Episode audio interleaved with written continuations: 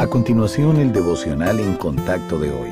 La lectura bíblica de hoy comienza en el versículo 15 de Marcos, capítulo 16. Y les dijo, Id por todo el mundo y predicad el Evangelio a toda criatura. El que creyere y fuere bautizado será salvo, mas el que no creyere será condenado. Y estas señales seguirán a los que creen. En mi nombre echarán fuera demonios, hablarán nuevas lenguas, tomarán en las manos serpientes, y si bebieren cosa mortífera, no les hará daño. Sobre los enfermos pondrán sus manos y sanarán. Y el Señor, después que les habló, fue recibido arriba en el cielo, y se sentó a la diestra de Dios. Y ellos, saliendo, predicaron en todas partes, ayudándoles el Señor y confirmando la palabra con las señales que les seguían. Supongamos que le pregunto cuál es la misión de la iglesia. ¿Qué respondería?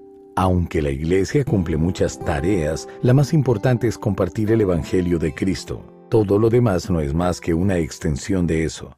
La buena nueva de Jesucristo, que nunca ha perdido vigencia ni necesita ser corregida, es suficiente para satisfacer la mayor necesidad de la humanidad, la salvación de la esclavitud del pecado mediante la reconciliación con el Padre. El mensaje sigue siendo el mismo a lo largo de los siglos, pero hay muchos métodos para darlo a conocer, tales como la palabra hablada, la música, el material escrito y los medios de comunicación. Pero todas estas vías de comunicación requieren la participación individual del pueblo de Dios. Algunos cristianos piensan que el papel de compartir el mensaje y hacer discípulos, conocido como la Gran Comisión, le corresponde solo a los pastores o misioneros pero cada uno de nosotros tiene la responsabilidad de involucrarse. Todos podemos dar, orar y contar a amigos y familiares lo que el Señor ha hecho por nosotros.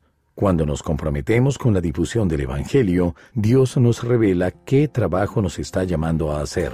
Él tiene un lugar para cada uno de sus hijos. Nadie es insignificante o sin ningún propósito en su reino.